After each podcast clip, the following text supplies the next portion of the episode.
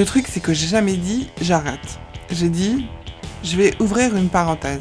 Je sais pas trop où ça va me mener, mais c'est là où j'ai envie d'aller. Il y a aussi pas mal de coups de bol, de rencontres. Si tout le monde m'attaquait là-dessus, c'est que ça s'était jamais vu, une, jeune femme DG à 25 ans, et qu'il y avait forcément un problème lié à ça. Bah, j'ai laissé ce genre de mots m'attendre beaucoup plus que ce que, ce que ça aurait eu. Mais euh, ne pas lâcher euh, le morceau de se dire euh, on vaut quelque chose, c'est sûr. Peut-être que finalement, ce qu'on pensait être la bonne direction, c'était pas du tout ce qui nous correspondait en termes de valeur, en termes d'ambition, en termes d'envie, en termes de compétences. Ça, ça a été le gros boulot. Bienvenue dans l'univers Soulever des montagnes. Je suis Claire Hunou et je vous accueille dans ce podcast dédié aux trajectoires professionnelles. Alors vous n'allez pas y entendre de recettes toutes faites, ni de publicité pour un modèle de réussite unique. Ce que vous allez plutôt entendre, ce sont des professionnels qui partagent une fois par mois leurs témoignages et qui ont tous en commun d'avoir été amenés à rebondir à un moment ou à un autre de leur parcours. Parce qu'un chemin professionnel n'est pas toujours une ligne droite et qu'il peut être fait de zigzags, de chemins de traverse, parce que ça fourmille et parce que ça vit, ici on partage des récits. Mille et une façons de ressentir, de raconter, de se mettre en mouvement et surtout de s'épanouir. Mon envie, c'est que chacun gagne en liberté et puisse se réapproprier ce que veut dire réussir. Ce podcast est indépendant et a vocation à le rester. Pour cela, il a besoin de votre soutien. Alors parlez-en autour de vous, likez, commentez et partagez pour le faire vivre. Très belle écoute Ravie d'échanger avec toi Leslie aujourd'hui. Moi aussi. Et donc bah, merci à Isabelle pour sa mise en relation. Euh, voilà, et c'est ce qui fait qu'on se rencontre aujourd'hui. Euh, bah, du coup, l'idée du podcast, c'est de, de, pouvoir présenter ton parcours et puis un moment de rebond professionnel. Donc, euh, Peut-être la première question que je voulais te poser, c'est ce qui fait que tu as accepté euh, de partager ton parcours et un moment de rebond pro dans le cadre du podcast? Ce qui, ce qui m'a fait accepter, c'est que, c'est que, à la fois à titre personnel et puis, de, et puis dans les gens que je rencontre aujourd'hui de par WIM, dont on parlera, où on, fédère des indépendants qui sont des gens qui ont tous fait des rebonds, c'est un sujet qui me parle beaucoup. et on côtoie beaucoup de gens qui sont dans une phase de rebond. Donc c'est un sujet qui, qui, fait vraiment sens pour moi. Et si je peux, d'une certaine manière, par, par le partage de mon parcours, aider d'autres gens à, à rebondir, et eh ben, j'en suis ravie. Super. Est-ce que tu veux bien nous parler un petit peu de ton parcours, des grandes lignes de ton parcours professionnel jusqu'ici? Avec plaisir. Alors j'ai 37 ans. Euh, pour vous raconter un petit peu euh, mon parcours, j'ai, euh, on va dire, démarré par euh, le, parcours de la bonne élève classique, bac S, prépa HEC, j'ai intégré HEC. Donc voilà, un parcours studieux, on va dire, après lequel j'avais déjà fait quand même à HEC la majeure HEC entrepreneur, donc une première un premier goût pour l'entrepreneuriat qui, qui, me titillait déjà étudiante, mais j'ai pas sauté le pas tout de suite et j'ai, après mes études à HEC, travaillé d'abord un an chez WebHelp, prestataire de call center où je gérais euh, des clients euh, euh, et des call centers au Maroc, en Roumanie. et puis rapidement après ça, j'ai rejoint le BCG où j'ai passé 4 ans et demi comme consultante en stratégie. donc là, j'ai rejoint vraiment le parcours, on va dire, classique, post-école de commerce, de la fille qui sait pas très bien ce qu'elle veut faire et donc qui, qui, qui choisit la voie du de toute façon, ça sera toujours utile. et puis après ça, j'ai eu envie d'opérationnel, donc j'ai travaillé au, printemps euh, pendant un an. Euh, et, puis, euh, et puis en fin de compte, c'était un parcours qui me convenait pas totalement parce que j'y trouvais pas forcément cet équilibre entre vie pro et vie perso. Et puis du coup, j'ai eu l'occasion de devenir, on y reviendra certainement de ce cheminement, mais devenir indépendante pendant quatre ans et demi, avant de décider de, bah, promouvoir l'indépendance plus largement en, en cofondant WIM il y a trois ans, euh, qui est une plateforme de mise en relation entre euh, indépendants et entreprises. Donc j'ai eu euh, dans mes quelques années pas mal de rebonds entre le salariat, l'indépendance, l'entrepreneuriat aujourd'hui et j'en suis certainement pas à mon dernier rebond. Super, merci. Est-ce que, est que tu veux bien nous parler un petit peu plus? Parce que quand on s'était parlé avant l'interview, tu m'avais parlé de justement ce parcours un peu modèle ou en tout cas de ce, moule quelque part dans lequel tu étais entrée et que justement tu avais fait beaucoup d'efforts pour en sortir aussi et pouvoir t'écouter Oui, c'est vrai que euh, je, parlais de ce parcours de, la bonne élève. C'est vrai que je pense que euh, peut-être les, euh, les, les, les 8-9 premières années de mon parcours professionnel, j'ai fait des choix qui étaient d'une certaine manière peut-être des non-choix et qui étaient plus le cheminement classique effectivement du parcours de, euh, qui me semblait être le plus ambitieux, le plus euh, valorisant en termes de reconnaissance sociale euh, pour moi. Donc c'est vrai qu'après après HEC, le fait d'avoir rejoint dans un premier temps le BCG, c'est c'était un choix qui, qui était quelque part motivé par cette envie et qui, quelque part, je me suis peut-être pas totalement épanouie euh, pendant ces quatre années et demie parce que c'est un rythme qui est très dur, c'est beaucoup d'exigences, euh, il faut vraiment rentrer dans un moule. Euh, et ça, j'ai vraiment, même vestimentairement parlant, on rentre vraiment dans un moule. Donc c'est que vraiment, on, s'oublie un peu quelque part. mais pour autant, j'essayais de me convaincre de quelque part de, de mon choix. Parce que c'est vrai que j'avais cette valorisation de quand je disais oui je suis au BCG les gens disaient waouh et du coup bah, quelque part je me nourrissais du regard des autres et je m'auto, euh, j'essayais de m'auto-convaincre de, euh, du fait que j'avais fait le bon choix parce que les gens euh, étaient quelque part admiratifs, HEC, BCG, même le regard de mes parents, c'est pas forcément un parcours dans ma famille, c'est pas les gens n'ont pas forcément ce parcours-là. Et c'est vrai que du coup, en étant plus l'aîné, j'avais ce, ce, voilà cette, cette image de la, la, grande sœur qui montre la voie pour les plus jeunes. Mais, mais finalement, et donc pendant c'est vrai de nombreuses années, c'est ce qui m'a un peu euh, convaincu que j'avais fait les bons choix.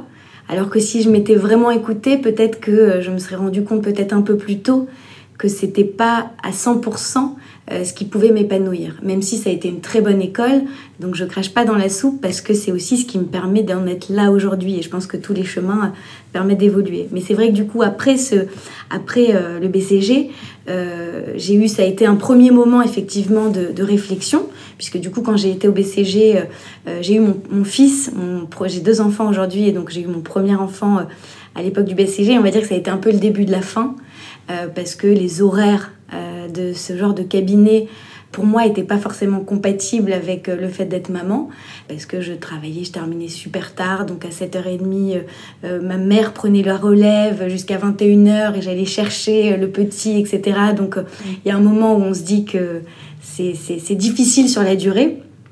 Et donc du coup, ça a été le premier moment où je me suis dit, bon, bah, qu'est-ce que je fais après? Euh, Et, c'est vrai que même dans ces choix-là, je cherchais encore euh, un poste un peu... Euh, j'avais cette envie d'entreprendre, de liberté, quelque part, qui me titillait dans, un petit coin de ma tête, mais j'étais pas encore totalement prête à sauter le pas et à m'assumer. Et donc c'est là que j'ai rejoint le printemps, un poste de responsable, rattaché à la directrice générale. Donc encore ce choix quelque part d'une stature euh, assez, assez prestigieuse et, euh, et où, pareil, dans les dîners mondains, quand vous dites ce que vous faites, les gens disent waouh. Et donc, c'est vraiment après tout ça que j'ai. après, enfin, quand j'étais au printemps, où je suis restée à peu près un an, en fait, ça a été un moment où j'ai été, je pense, à la limite du burn-out parce que je pense que je m'écoutais vraiment plus que je travaillais comme une dingue, que j'étais euh, bah, comme toute euh, bonne élève, hyper engagée, hyper investie, à pas compter euh, mes efforts, mon temps, hum, jusqu'à un moment où vraiment j'ai senti que, que j'étais vraiment plus du tout épanouie et, et que j'allais au travail avec la boule au ventre quelque part. et, donc là, c'est là que mon mari, je pense, m'a beaucoup aidé à, prendre conscience de ça et à me dire mais arrête en fait, personne t'oblige. Et donc c'est là que j'ai vraiment décidé du jour au lendemain de poser ma démission euh, du printemps, euh, qui a été une surprise pour tout le monde parce qu'effectivement, j'étais très engagée, donc je pense que personne ne l'a vu venir et je pense même pas moi, mais vraiment ça a été une décision assez soudaine, un jour où c'était peut-être un jour de trop. Et du coup, le soir, je faisais mes petits calculs pour savoir combien de temps j'allais tenir, je pouvais tenir sans travailler, parce que j'avais pas du tout réfléchi à la next step, mais c'était juste euh, stop en fait, j'en ai marre. Et du coup, euh, voilà, faire mes petits calculs avec mon mari le soir de euh, combien de temps on tient financièrement. et puis du coup, j'ai posé ma, démission du jour au lendemain et ça, enfin, je pense que ça a été ce premier rebond je me suis dit, bon bah voilà, je, pars vers l'inconnu, vers le vide total pour la première fois de ma vie. Et ça a été une expérience passionnante. Donc si je te raconte, donc c'est là où je pense que ça a été le vrai clivage, on va dire, dans ma vie professionnelle. Et donc quand j'ai posé ma démission, donc c'était le vide. alors là, c'est une période, je pense, qui, qui m'a beaucoup euh, bah, aidé à construire parce que je me suis dit je veux pas retravailler tout de suite tout de suite j'ai besoin de temps j'avais besoin de souffler. Donc là c'est la phase euh, je pense crise de la trentaine enfin certains l'ont à 40 certains l'ont en tout cas c'est une phase d'introspection euh, où j'ai été chez le psy pour la première fois de ma vie où tu, tu renoues avec des activités créatives qui te rattachent à ton enfance enfin toute cette partie un peu d'introspection que j'ai fait pendant pendant un ou deux mois Mais assez vite, euh, je, voilà, et dans un coin de ma tête, j'essayais de réfléchir un petit peu à ce que, ce que j'allais faire après, mais sans vraiment savoir. Est-ce que je rejoignais une start-up Est-ce que j'entreprenais Mais est-ce que je m'en sentais vraiment capable Etc. Et c'est à ce moment-là que j'ai eu l'occasion de, euh, de, bah, de faire des missions en tant qu'indépendante. Mais c'est un, ça a été un non-choix. C'est pas moi du tout, pas du tout moi qui, euh, qui l'ai décidé c'est un copain qui avait une boîte dans le digital et qui m'a dit voilà, il faut qu'on fasse une. On a une mission là euh, pour le Club Med où ils ont besoin euh, qu'on les accompagne sur une mission un peu stratégique. Nous, on fait pas vraiment ça en interne. Toi, avec ton parcours euh, ex-consultante en strat, est-ce que tu peux nous aider à faire une propale? J'ai fait comme ça, je lui ai dit bah oui, écoute, donc pendant 2-3 jours, je l'ai aidé à faire une propale. On a été pitchés ensemble, donc vendre la mission. On a gagné. Du coup, il m'a dit Bon, bah, est-ce que tu peux faire la mission? Donc, je dis Bon, bah, pourquoi pas Et puis, comme ça, j'ai fait une première mission euh, pendant deux mois, euh, en m'en sentant tout à fait incapable, parce que pour la première fois de ma vie, j'intervenais de manière autonome et pas avec toute, toute l'aide qu'on peut avoir dans un grand cabinet.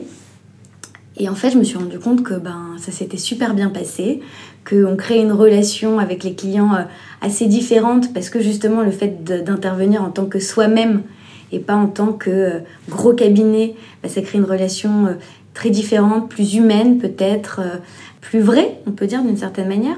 Et, et, du coup, et du coup, voilà, cette première mission, je me suis dit, ah, pourquoi pas? Et puis j'ai eu comme ça une autre opportunité parce que bouche à oreille a fait que d'autres personnes m'ont contacté, donc sans vraiment chercher, d'autres personnes m'ont contacté comme ça pour faire des, missions. Et donc j'ai pu faire une mission, deux missions, trois missions en tant qu'indépendante et à chaque fois euh, bah, m'y épanouir un peu plus. Et donc ce qui était euh, pour moi au départ un entre-deux est devenu un vrai choix de vie et je suis restée indépendante comme ça pendant, euh, pendant 3 ans, 4 ans, à tel point j'ai trouvé ce modèle tellement pertinent parce que moi justement la, bonne élève qui enfin trouvait une manière de bah, quelque part de faire des projets ambitieux, passionnants, tout en s'épanouissant, en ayant cette liberté de choisir son rythme, ses clients et son style, qui est très important, et j'avais sous-estimé le fait de pouvoir vraiment être soi-même euh, dans le monde professionnel. Euh, je ne me rendais pas compte à quel point c'était important pour moi, et ça je m'en suis rendu compte en le vivant. Ben, ça m'a, je me suis dit, en fait, c'est un modèle qu'il faut que je développe. Je voudrais aider d'autres gens qui ont le même parcours que moi à sauter le pas vers l'indépendance parce que moi, vraiment, c'est parce qu'on est venu me chercher, j'y avais pas du tout pensé par moi-même.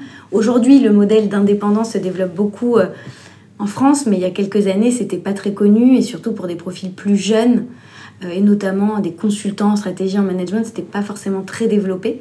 Euh, et donc, donc voilà, j'ai eu envie de développer ça. Et donc c'est comme ça que peut-être progressivement ce deuxième rebond est venu, c'est-à-dire la création de WIM, l'entrepreneuriat, il y a trois ans, euh, qui euh, est euh, la somme, pareil, je crois beaucoup au destin, mais de, de rencontres avec mes deux associés, d'un cheminement de cette envie de voilà de ce réseau qui se constitue progressivement de clients, de consultants et où à un moment on se dit mais en fait j'ai envie d'en faire quelque chose de vraiment concret, de structuré et qu'on saute le pas pour vraiment monter.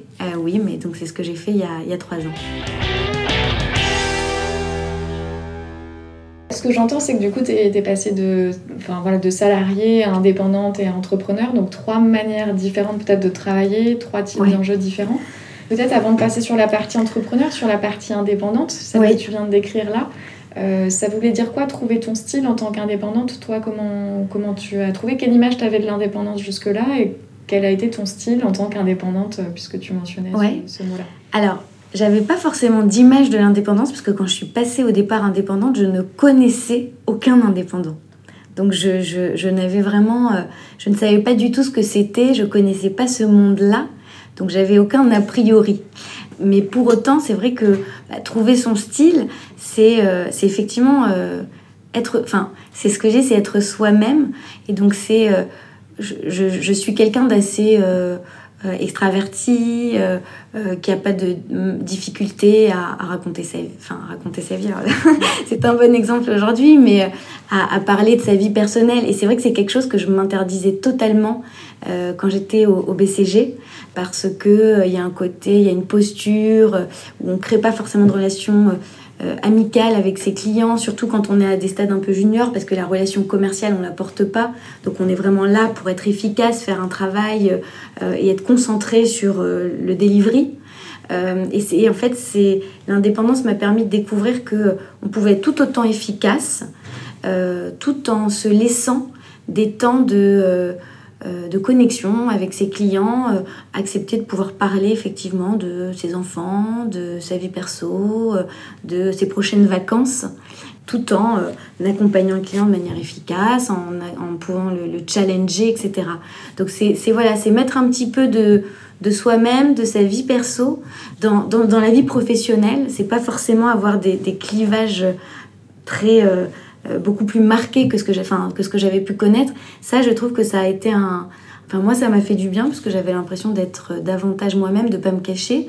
Je parlais tout à l'heure de style vestimentaire, mais ça, joue, ça passe aussi par ça. C'est euh, pouvoir rester dans un effectivement dans un certain code parce que quand on accompagne des comex des clients il faut rester dans un certain code mais être davantage peut-être aussi soi-même dans le, dans, dans le, style vestimentaire dans, dans la manière de, de, se coiffer des choses comme ça. Euh, et puis après c'est euh, bah, mettre de l'humour aussi dans, ses relations avec ses clients. Euh, on peut rire on peut on peut taquiner. Voilà, c'est des choses, je pense, qui créent effectivement des connexions et qui, pour moi, facilitent derrière les relations qu'on peut avoir avec les, clients et l'efficacité parce qu'on est dans une relation de transparence. Et peut-être que ce qui change aussi, en tout cas, c'est l'impression que j'ai de par l'expérience de, enfin, tu vois, de cette mhm. découverte de l'indépendance que je fais depuis quelques années, c'est qu'il y a aussi peut-être moins d'enjeux de pouvoir, puisque du coup, tu es finalement dans un autre écosystème, tu viens en soutien de clients sur des missions, etc. Et donc du coup, tu n'es pas dans un écosystème où il y a des enjeux de pouvoir aussi, de gouvernance. Euh, Alors oui. Tu es un peu extrait de ça. Complètement. ça, c'est vrai que si on compare du coup par rapport effectivement au rôle que j'avais au printemps, qui était un rôle plus opérationnel, dans un contexte très politique, euh, effectivement, c'est vrai que quand tu, es, euh, quand tu interviens en tant qu'externe dans une entreprise, tu as je trouve que tu as euh, tous les bons côtés, enfin, tu as les bons côtés du fait d'être externe, c'est-à-dire effectivement, tu n'es pas dans un jeu de, de carrière, euh, de jeu de pouvoir. Il peut y avoir certains éléments un peu politiques, mais tu vas être, on va dire, un peu externe à ça, donc tu, tu dois les comprendre, mais tu n'en fais pas partie. Et pour autant, c'est vrai que quand tu es indépendant, par rapport au fait d'être consultant plus dans des grands cabinets, c'est que tu es, tu es quand même tout de suite beaucoup plus intégré dans les équipes parce que justement tu interviens euh, de manière plus autonome et donc tu, tu, as un peu un pied dedans, un pied dehors, comme je dis souvent. Et donc ça veut dire que tu, euh, tu vas quand même t'intégrer avec les équipes, tu déjeunes avec eux. Donc tu crées malgré tout ce sentiment d'appartenance à une équipe, euh, ouais, à, une entreprise. Donc tu as vraiment les bons côtés des, des, deux côtés. Et c'est vrai que moi je, je vois souvent les, les indépendants aujourd'hui qu'on place en entreprise, je vois quand ils parlent euh, de, quand je leur dis comment se passe la mission, quand ils me parlent de l'entreprise, ils disent nous. Mm. Et là, je me dis, bon, c'est bon, c'est que, la, c'est que la mayonnaise a pris, quoi. C'est que, c'est que l'intégration s'est bien passée. Et donc, ils ont beau être externes, ils disent nous quand ils parlent de l'entreprise. Donc, euh, mm. donc ça montre ce, ce sentiment d'appartenance, je pense qu'on n'a pas quand on est euh, dans des plus grands cabinets et qu'on intervient en mode war room. voilà. Mm. Et du coup, sur ce premier rebond dont tu parlais, euh, j'ai l'impression qu'il y a deux, deux, éléments qui l'ont jalonné. Le côté euh, regard des autres dont tu parlais, donc arriver à se libérer de, du regard des autres, de leur validation euh, quant à ses choix prestigieux, d'orientation, etc. Et j'ai l'impression qu'il y a eu l'arrivée de ton premier enfant aussi qui a joué. Oui. Est-ce que tu peux voilà Oui, bien sûr. Alors, effectivement, sur le sur le, le, premier point, le regard des autres, effectivement, je pense qu'il y a un, un moment où euh, où je l'ai mis de côté. Euh, j'ai eu besoin de d'un certain cheminement certainement pour l'accepter. Je pense que je l'ai pas totalement mis de côté, mais c'est vrai que ça a été. Euh, il a fallu accepter de mettre de côté parce que surtout comme justement donc c'était il y a quasi dix ans que je suis passée indépendante. C'était très peu développé. Au moment où je disais que j'étais indépendante, souvent les gens me disaient Ah, tu, tu veux t'occuper de tes enfants. Enfin, j'en avais qu'un à l'époque. Tu veux t'occuper de ton fils. Euh, euh, tu veux prendre du temps pour toi. Non, non, je suis indépendante. Mais ça a été. Euh, effectivement, il fallait justifier ce choix et montrer que c'était ça reste malgré tout une carrière. Je trouve que c'est moins le cas aujourd'hui parce qu'aujourd'hui, c'est le fait d'être indépendant, manager ou consultant indépendant est beaucoup plus valorisé. On le voit, nous, euh, quand on voit le nombre de personnes qui, qui, souhaitent sauter le pas. Mais euh, il y a dix ans, ça l'était moins et donc il fallait justifier. Donc c'est vrai que bah, ça a dû, j'ai dû effectivement accepter de, de sortir de, de, de ce, de ce regard de l'autre et ou de justifier en disant oui, je suis une ex BCG ou une ex-printemps, euh, mais accepter d'être juste indépendante en fait. Je suis les six garçons et je suis consultante indépendante. Donc ça, ça a été un, effectivement euh, euh, une première étape et je, j'ai du mal à expliquer.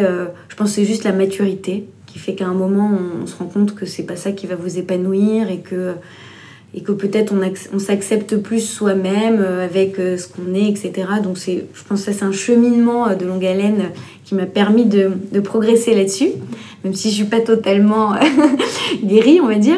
Et, et puis ton autre, ton autre point, c'était le fait de... Ton enfant. Ouais, effectivement, je trouve que le, les congés maternité, pour des gens qui comme moi ont souvent du mal à prendre des temps de recul, de pause, qui sont très dans, le, dans l'action, bah, c'est un bon. Euh, en fait, c'est un peu un moyen euh, forcé de, de, prendre ce recul. Donc, c'est vrai que mon premier congé maternité a, a été une première étape euh, de prise de recul qui m'avait déjà aidé un petit peu à réfléchir à, à la step d'après. C'est vrai que, en plus, j'avais la chance au BCG, ils vous offraient des séances de coaching quand vous étiez en congé maternité pour vous aider justement à à revenir en apprenant à équilibrer votre vie pro, à concilier votre vie pro, votre vie perso. Et moi, j'avais aussi profité justement de ces séances de coaching parce que je, sentais bien que j'allais pas forcément rester très longtemps pour aussi m'aider à réfléchir à bah, qu'est-ce qui pouvait m'épanouir, vers quoi j'avais envie d'aller, etc. Euh, pour autant, j'avais pas du tout pensé à l'indépendance au moment où, euh, je réfléchissais avec cette coach. J'ai pas du tout euh, réfléchi à l'entrepreneuriat. Donc, donc ça a été un premier recul, effectivement, mais c'est vraiment, je pense, en vivant les choses et en tombant dedans un peu par hasard qu'on se rend compte que c'est fait pour soi. Et, et quelque part, ce que j'avais anticipé de ma suite de carrière ne s'est pas passé comme, comme prévu et, et, tant mieux en fait, parce que c'est encore mieux.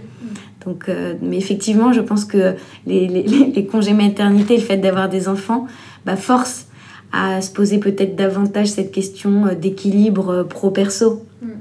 Donc c'est sûr que c'est euh, des éléments qui, qui, font évoluer dans, son, dans, sa, dans ses raisonnements, dans ses choix, dans les priorités qu'on va mettre dans sa vie, c'est mm. certain.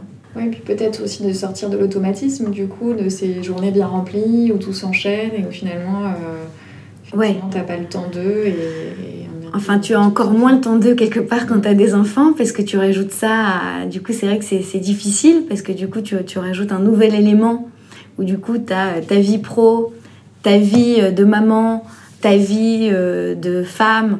Et puis, euh, et donc dans ta vie de femme, il y a effectivement passer du temps avec ton mari, etc. Et puis passer du temps pour toi, à faire des choses pour toi. Donc c'est vrai que c'est très très difficile de trouver cet équilibre entre les quatre. C'est vrai, quand j'étais indépendante, je pense que c'est un des moments où j'ai eu le plus euh, cet équilibre parce que justement, je choisissais mon rythme. Donc, très souvent, je, me je faisais des missions à 4-5e. Donc, j'avais un jour par semaine bonus où mes enfants étaient à la garderie ou à l'école. Et donc, du coup, c'était vraiment un jour pour moi. Et c'était, euh, c'est vrai que c'est une soupape qui est assez extraordinaire, que je recommande vivement.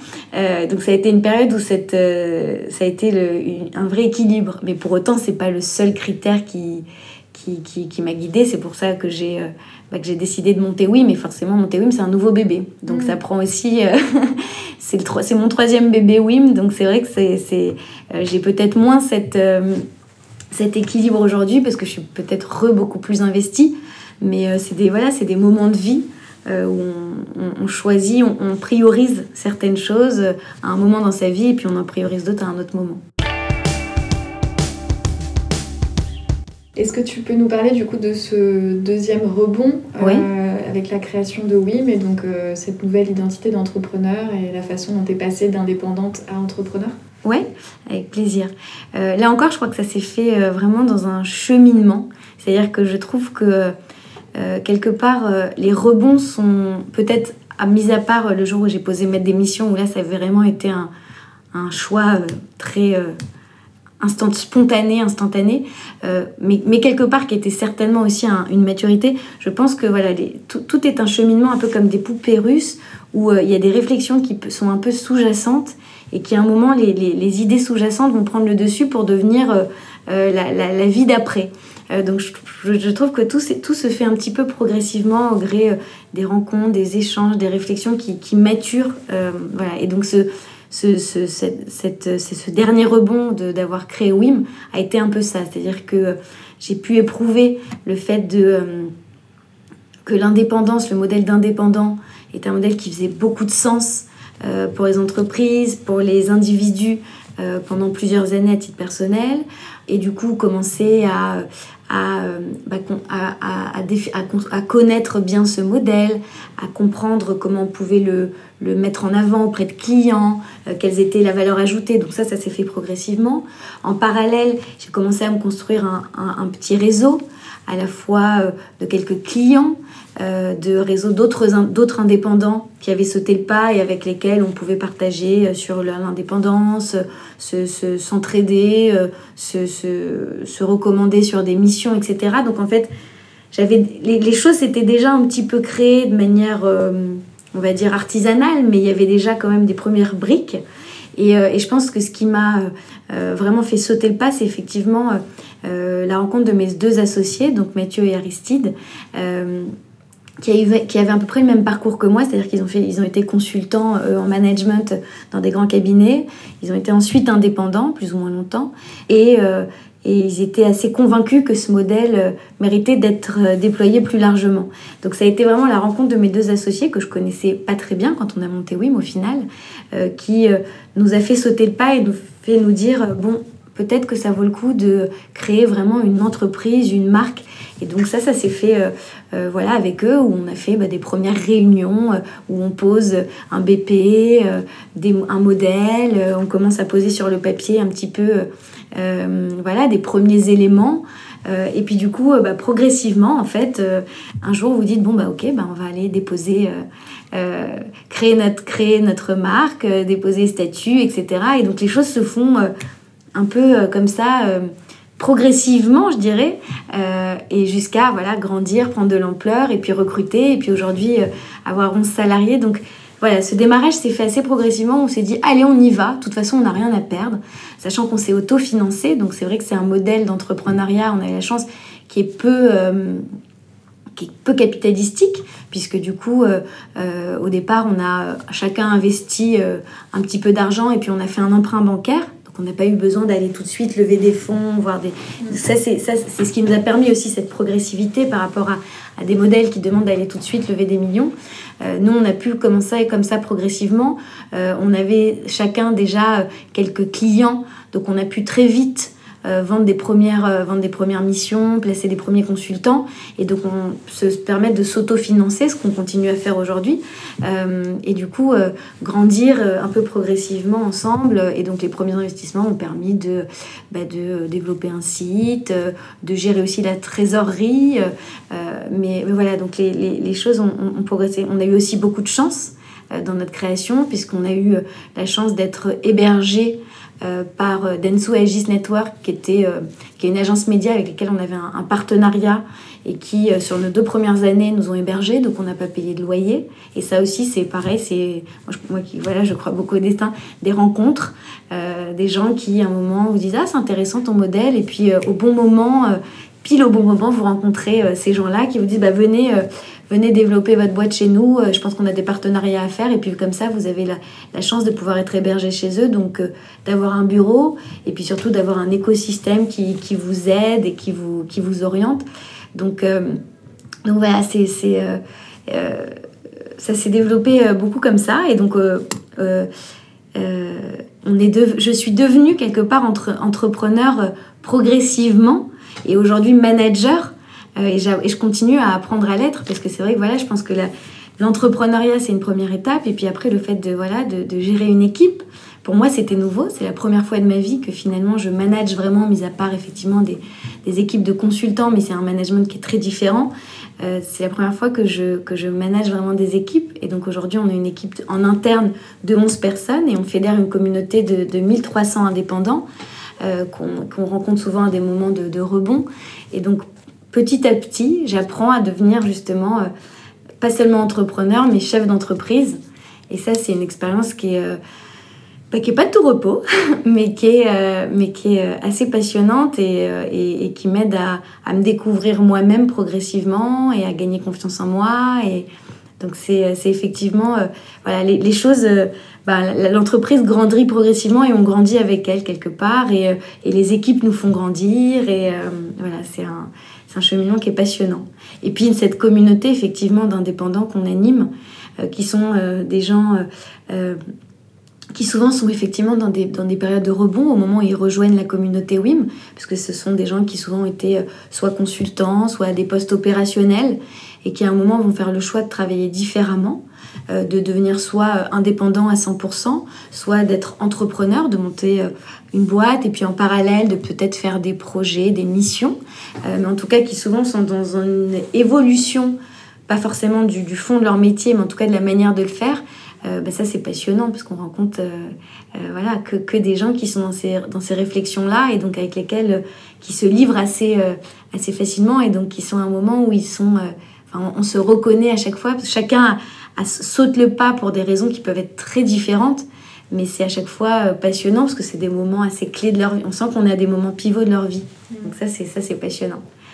Et si toi, tu devais définir ce qu'est le rebond pour toi par rapport à ton parcours, puisque là, on t'a mentionné du coup deux moments spécifiques, enfin, quel, quel mot tu choisirais pour, euh, pour pouvoir définir ce qu'est le rebond pour toi? En fait, euh, je dirais que le rebond, c'est en quelque sorte un peu se rapprocher de, un peu plus de soi à chaque fois. C'est euh, être un peu plus aligné à chaque fois. Euh, comme je le disais, pour moi, le rebond, c'est plus un cheminement. C'est pas forcément un, saut euh, d'une traite, mais c'est, euh, voilà, c'est, je pense que c'est progressivement, c'est aller un peu plus vers ce qui nous épanouit le plus, vers là où on sent qu'il y a quelque part un alignement entre ce sur quoi on est bon, ce, ce, qui, ce, ce qui nous épanouit et ce qui au quotidien va nous permettre de bah, de prendre du plaisir dans ce qu'on fait et de, travailler avec des gens euh, avec lesquels on se sent bien. Mm. Voilà, donc c'est euh, c'est aller progressivement vers, euh, vers cette, cet alignement. J'ai l'impression en t'écoutant qu'il y a aussi cette notion d'écoute par rapport à ce que tu disais sur ton premier rebond, notamment, mm. d'arriver à être en capacité de t'écouter, écouter ce dont tu as besoin, envie, etc. Qu'est-ce qui peut-être, pour les personnes qui écouteront le podcast, t'a aidé à t'écouter? Parce que c'est pas si évident que ça, parfois, d'arriver à décrypter ce dont on a besoin, envie. Euh, donc, qu'est-ce qui a pu t'aider, toi? ce qui, ce qui a pu m'aider à m'écouter, c'est, euh, je pense, c'est, euh, c'est déjà d'avoir aussi un entourage peut-être bienveillant qui, à un moment, vous aide à vous dire Mais qu'est-ce que tu as approuvé en fait? Mais on s'en fout, on s'en fout. Mm. Euh, vas-y, en fait, fais, fais ce qui te rend heureux. Enfin, euh, c'est, t'as pas besoin de prouver quoi que ce soit à qui que ce soit. Moi, ça m'a aidé. C'est-à-dire d'avoir, euh, je pense, mon mari, mes parents, des gens qui, voilà, bienveillants, qui, parce que je pense que je voulais prouver tout à la terre entière, mais en fait, ou à moi-même. J'étais très exigeante avec moi-même, mais je sais pas très bien pourquoi, bon, mais, euh, mais, euh, mais voilà, je pense que ça, ça moi, ça m'a aidé en tout cas de, enfin, je suis, je, je d'avoir des gens qui, qui m'ont aidé à me dire oui, c'est vrai en fait, à, à, sortir un peu de mes automatismes et, euh, et à, à, me dire en fait, oui, c'est vrai, je j'ai rien à prouver à personne en fait, j'ai qu'une vie, il faut que j'aille vers ce vers quoi je vais m'épanouir. Donc je pense que voilà, de parler, trouver d'avoir des gens autour de soi bienveillants avec lesquels on peut échanger, parler, que ce soit des, même des coachs euh, ou des gens euh, de son entourage, euh, je pense que ça, ça c'est assez utile. Donc il ne faut pas hésiter à, à, comme voilà, comme c'est ce, cheminement, moi je trouve qu'il parfois on est un peu auto-centré quand on réfléchit juste soi-même. Donc et pas hésiter à parler avec des gens en externe. Faire des rencontres aussi, parce que c'est en partageant d'autres parcours. C'est pour ça qu'un podcast comme le tien est, est génial, parce que c'est en, échangeant, en, écoutant euh, d'autres parcours, bah, que ça nous aide à aussi euh, envisager d'autres options auxquelles on n'aurait pas pensé. Moi, comme je te le disais, je suis passée indépendante vraiment par hasard et je me dis que c'est un peu ma bonne étoile, le destin, enfin tout ce qu'on veut euh, qui m'a permis d'aller vers ça. Pareil, mes, mes, mes associés euh, que j'ai rencontrés euh, vraiment de manière assez improbable, un peu par hasard, avec lesquels on décide de monter une boîte. Donc les choses se sont faites de manière finalement pas hyper réfléchie, mais plus en me disant allez j'y vais, on verra bien. Euh, je pense qu'il faut aussi voilà, accepter de parfois euh, pas avoir. Euh, parce qu'on le voit, moi je, vois, il y a des gens qui, dans, dans, notre communauté, des gens qui vous appellent, qui n'ont pas encore sauté le pas, qui sont encore en poste et qui vont vous appeler pendant un an, à peu près tous les deux mois, pour vous poser des questions sur l'indépendance et qui vont faire un business plan précis de combien est-ce que ils vont pouvoir gagner, et puis euh, en ce moment il y a quoi comme mission, et puis etc. Et qui ont du mal, qui ont besoin de sécuriser, de, d'avoir une vision très très claire sur ce qui les attend. Sauf qu'en fait souvent les choses se passent pas comme on les a prévues. Donc je pense qu'il faut aussi accepter de laisser une petite part à l'inconnu, accepter de sauter le pas euh, sans exactement savoir ce qui va se passer, parce que de toute façon ça se passe jamais exactement comme on l'a prévu. Parfois ça sera mieux, parfois ça sera moins bien, mais en tout cas c'est rarement comme on l'a prévu. Donc je pense que c'est aussi ça, c'est se laisser cette place à ce que je faisais moins peut-être euh, au début de ma carrière où j'essayais de, construire des plans de carrière. Aujourd'hui, je vis un peu plus au jour le jour et euh, je ne sais pas très bien, par exemple, je ne sais pas du tout quelle sera la prochaine étape après WIM, mais je sais que j'ai compris maintenant qu'elle viendrait assez naturellement et que certainement il y a des choses qui doivent cheminer en moi inconsciemment qui certainement m'amèneront à cette prochaine étape quand ça sera le bon moment pour qu'elles émergent. Est-ce que pour clôturer notre échange d'aujourd'hui, il y a quelque chose que tu aimerais partager qu'on n'aurait pas évoqué ou qui te semblerait important de remettre euh, en lumière? Il y a peut-être qu'il y a une dernière chose que je, que je voudrais rajouter, peut-être dont on n'a pas parlé, mais c'est vrai que souvent, euh, bah, en tant que femme, euh, peut-être ce, cheminement dont je parlais a été d'autant plus dur, parce que je pense que c'est un... Je voudrais pas faire des stéréotypes, mais c'est malgré tout quelque chose de plus féminin, de peut-être manquer de confiance en soi. Et je pense que lors de mon premier rebond, le fait d'être passée indépendante, euh, si on m'était pas venu me chercher, j'aurais jamais osé devenir indépendante parce que je me serais dit, euh, un, euh, j'en suis pas capable, je vais pas être légitime pour aller donner des conseils en mon nom à des clients d'envergure. Euh, et puis, euh, en plus, euh, je ne vais pas savoir me vendre, je ne vais pas pouvoir faire du commercial, etc. Donc ça, je pense que c'est ce sentiment un petit peu de, de, syndrome de l'imposteur et un sentiment qui est souvent d'autant plus féminin. Donc j'aimerais vraiment dire aux femmes qui nous écoutent qu'il faut en avoir conscience et oser parce que c'est souvent nous qui nous mettons les propres nos propres barrières. Et d'ailleurs, c'est justement pour ça qu'on a monté un mouvement il y a quelques temps qui s'appelle Les Indépendantes avec d'autres d'autres indépendantes de la communauté WIM qui a pour vocation justement bah, de partager l'expérience entre, entre femmes indépendantes et d'aider, de mentorer certaines femmes qui n'ont pas encore sauté le pas, bah, de les aider à, sauter le pas vers l'indépendance, à apprendre à, à, se vendre, à se sentir légitime euh, et, à, et, à, trouver les, les leviers pour, euh, bah, pour pouvoir devenir indépendante, c'est-à-dire quelque part entrepreneur de sa vie, puisque l'indépendance est une forme d'entrepreneuriat. Donc n'hésitez pas, si vous avez cette envie, n'ayez pas peur. Je remercie Leslie pour son témoignage qui s'inscrit complètement dans la philosophie du podcast puisque évidemment on peut rebondir en prenant des décisions euh, comme ça du jour au lendemain, en une nuit, euh, de façon euh, parfois un peu choc, ou on peut aussi cheminer pour arriver jusqu'au rebond, pour arriver à le construire, pour arriver à le vivre. Et c'est tout l'enjeu du podcast, c'est d'arriver à montrer, à faire entendre et écouter différentes manières de faire, et différentes manières de s'écouter aussi. Je la remercie donc pour ce témoignage et cette mise en lumière aussi de la philosophie euh, du podcast et je vous invite pour continuer à soutenir l'initiative, à la faire vivre, à lui donner de la visibilité, bah, tout simplement à, créer un compte SoundCloud ou à vous reconnecter sur votre compte iTunes Apple pour pouvoir euh, commenter ce podcast, pour pouvoir le noter afin de lui donner plus de visibilité et donc du coup de continuer à le faire vivre. Je vous remercie et je vous dis à très bientôt pour un nouvel épisode.